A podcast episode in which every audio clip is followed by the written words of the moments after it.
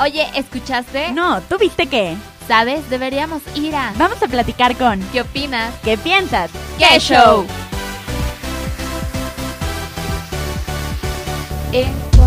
¿Qué show? ¿Cómo están todos? Bienvenidos a otro programa más durante la cuarentena vía Zoom. Y el día de hoy estamos muy contentas. Está aquí conmigo Fer Figueroa. Hello, ¿cómo están todos? Y pues bueno, estamos muy felices de recibir a una invitada que está del otro lado del mundo. Y pues bueno, bienvenida. Ella es Denise Faro. ¿Cómo estás, Denise? Muchísimas gracias. Muy bien, muy bien. Bienvenida. Oye, ¿qué tal? El, bueno, ahorita que me estás comentando el cambio de horario, que allá es- son las diez y media, ¿qué tal está eso? eh?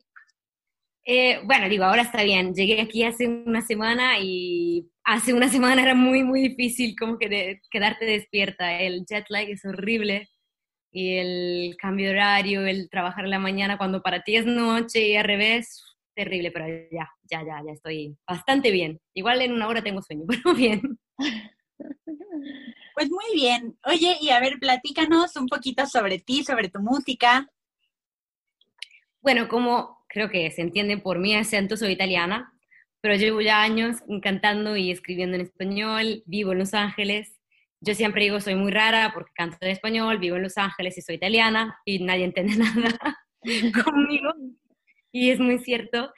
Y, y estoy escribiendo ahora en ese momento un álbum que será mi primer álbum que va a salir en el 2021. Iba a salir muchísimo antes, pero con el- lo del coronavirus ya se tuvo que poner todo un poquito más adelante, igual bien porque están saliendo canciones muy lindas y entonces al final bien. Qué padre, qué padre. Oye, Denise, y cuéntanos, tú eres una cantautora y aparte de todo eres actriz. Entonces, ¿cómo, cómo es, combines estas dos partes de, estas dos facetas de tu carrera? De hecho, empecé como actriz hace, bueno, no hacemos cuentas, hace años, cuando era muy chiquita, como a los 11, 12 años más o menos, empecé como actriz y fue de casualidad, fue de, voy a hacer un casting porque, bah, porque sí, porque lo hacen mis amigas, y quedé en el primer, primer casting de mi vida y de ahí empecé una carrera como actriz que no busqué y, y- y es muy raro porque siempre lo digo, yo soy cantante y cuando trabajo como actriz es como, lo disfruto mucho, pero es muy divertido, no es algo que yo estoy buscando todo el tiempo, no sé si me explico. Mientras ser músico y ser cantante es como lo que, si me tienes, si, si me pides de elegir entre los dos, elegiría música, pero sin dudarlo un segundo.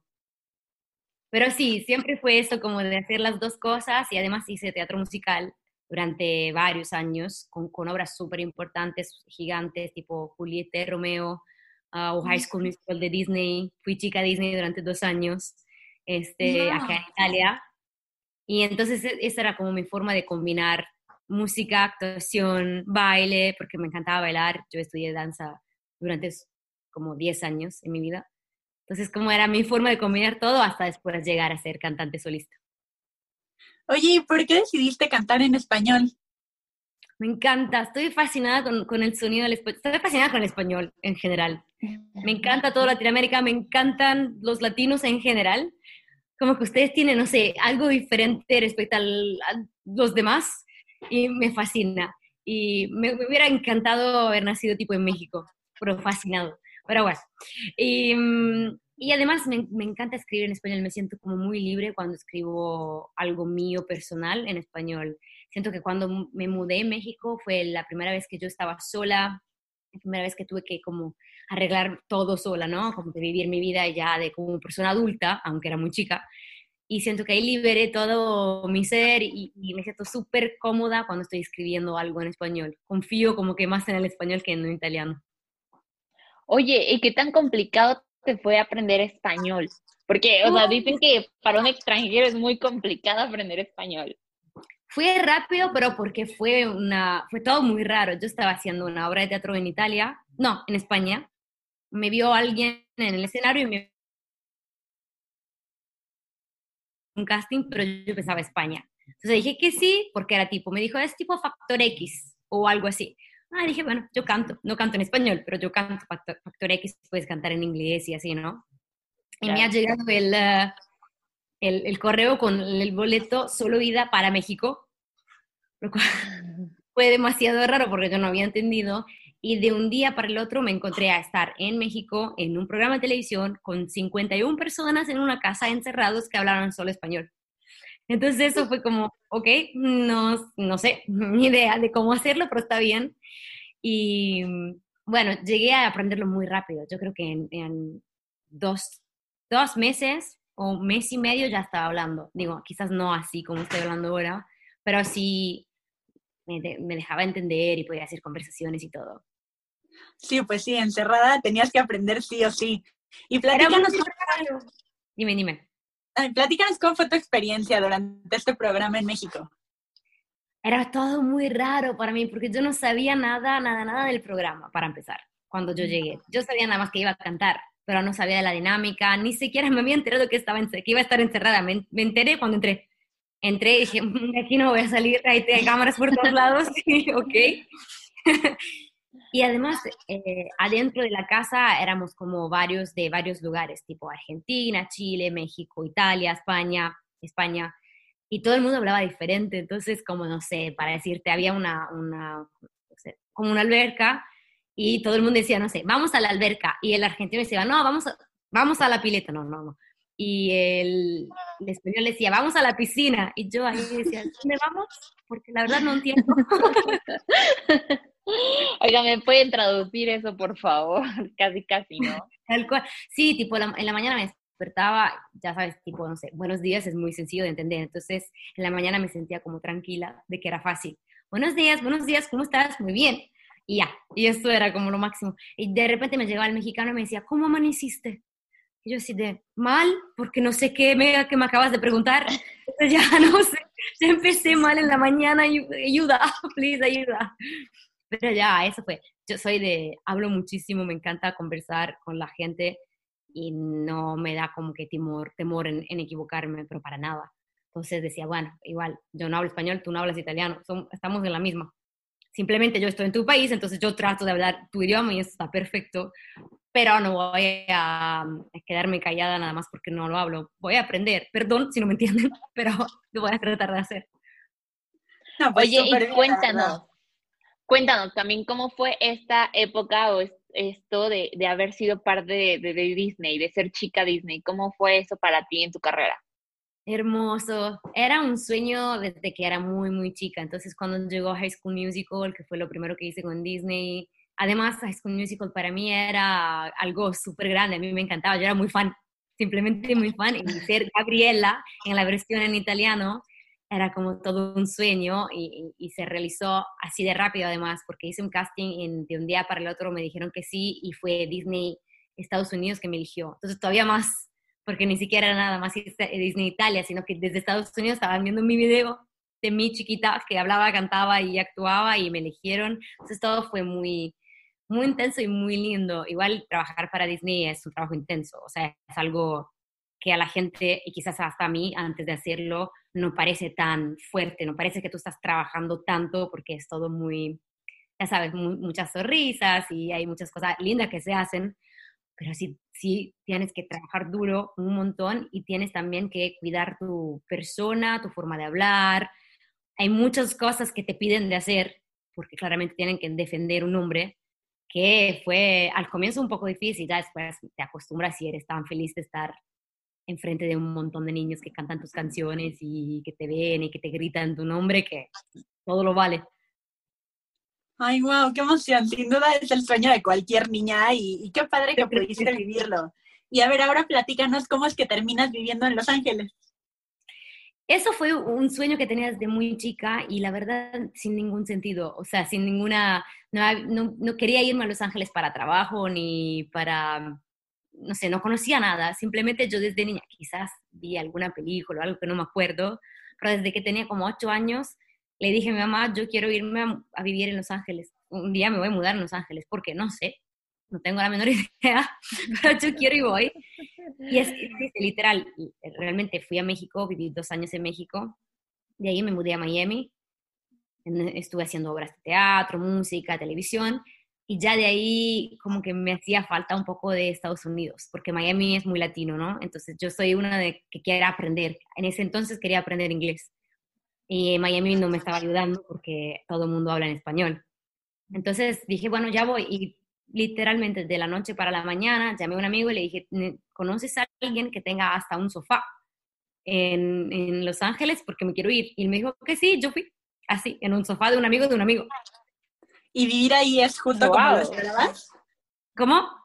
¿Vivir ahí es justo como lo esperabas, como te lo habías imaginado siempre?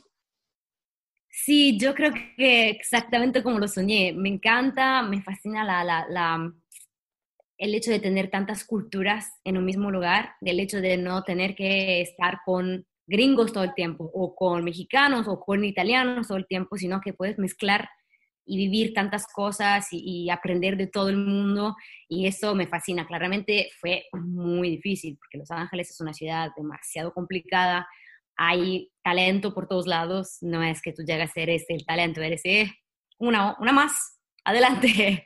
Entonces es súper difícil, pero ahí es en donde me encontré con productores increíbles, hasta italianos además, pero que vivían ahí. O sea, encuentras como el mundo entero, de hecho, me ha pasado de encontrar ahí, de, conocer un cantante italiano que se llama Vasco Rossi, que es conocido solo en Italia, pero es como Luis Miguel en Italia. O sea, es la, el cantante gigante. Me ha pasado de conocerlo, de, de hacer, de, nos volvimos amigos y el año pasado me invitó a abrir sus conciertos. Sus conciertos son adentro de, de los estadios. Entonces yo tenía 70 mil personas enfrente mío abriendo el concierto de Luis Miguel en Italia, básicamente. Y eso pasa solo en Los Ángeles, porque eso en, otros lados no, no, digo, puede pasar por todos lados, pero Los Ángeles tiene esta magia, ¿no? De, de conectar gente. Oye, entonces, obviamente, pues entonces el haberte mudado a Los Ángeles te ha ayudado mucho a desarrollar tu, tu carrera también. Sí, y también mi persona y también mi mentalidad. O sea, entendí que a lo mejor parece normal, pero no siempre un artista sabe que tiene que empezar de ser un millón de veces. No te das cuenta que no es tan fácil ese trabajo porque quizás trabajas todo el tiempo. Y Los Ángeles, aunque estés trabajando, te, te, tira para abajo y te tira para arriba y te tira para abajo y te tira para arriba. Y eso te hace crecer un montón personalmente y artísticamente. Y yo siento que he crecido un montón y que sigo creciendo y esto es lo que me gusta de Los Ángeles, porque sigo creciendo todo el tiempo. Siempre me tengo que medir con gente mejor que yo. Y seguramente eso pasaría también en otros lugares, nada más que ahí es tan concentrado que lo tienes que hacer todos los días, no puedes esperarte de estar en el lugar X en donde hay músicos, hay, por todos lados hay, hay gente en la calle que canta como, no sé, Whitney Houston y está en la calle, pero canta mejor que tú quizás. Entonces estás como confrontándote, ¿no? Con gente todo el tiempo y yo quedo fascinada con eso, a mí me encanta eso. Sí, me imagino. ¿Y ahorita entonces qué te llevó a Italia otra vez? Estoy grabando mi, mi álbum y que será, que saldrá el año que viene. Iba a salir este año, pero con el coronavirus va a salir el año que viene. Y lo estamos grabando en doble versión, en español y en italiano entero. Y lo estamos trabajando aquí porque queríamos como que tener esa esencia italiana dentro del disco, porque trabajarlo en Los Ángeles o en México sería como que, ¿no? Mezclarlo demasiado y desde, yo estoy ya mezclada, yo ya soy como que tantas culturas entonces volvimos aquí para que tenga esa esencia italiano internacional. Oye, Denise, y ahorita tú tienes un sencillo que acabas, o sea, tiene poquito relativamente que, que estrenaste, que es inolvidable. Cuéntanos un poco más acerca de ese sencillo. Sí, ese es mi último sencillo y, es una canción que se escribió hace un ratito y, y, es inspirada en una historia real y por eso yo digo que esta canción, esta letra es muy real, muy sincera porque venía saliendo de una, una, relación que fue hermosa, pero que se acabó muy rápido por cuestión de vida, o sea, de, él se tuvo que ir muy lejos. Y, mm, y cuando la escribí, yo nada más quería como que transmitir todas las sensaciones que me había quedado adentro, porque cuando cortas algo tan rápido, se te quedan todas las emociones adentro, ¿no? La, la revives durante un tiempo. Y así fue, agarré, escribí parte de la letra, le hablé a Samuel Castelli, que es mi coautor, le dije, quiero que la pongas en un español que le llegue a todo el mundo, porque quizás mi español es muy mío, por cómo hablo, por cómo escribo. Entonces, dije que esta es la historia, esto es lo que quiero decir. Llegar a todo el mundo real, que le pueda llegar como sincero y no una letra.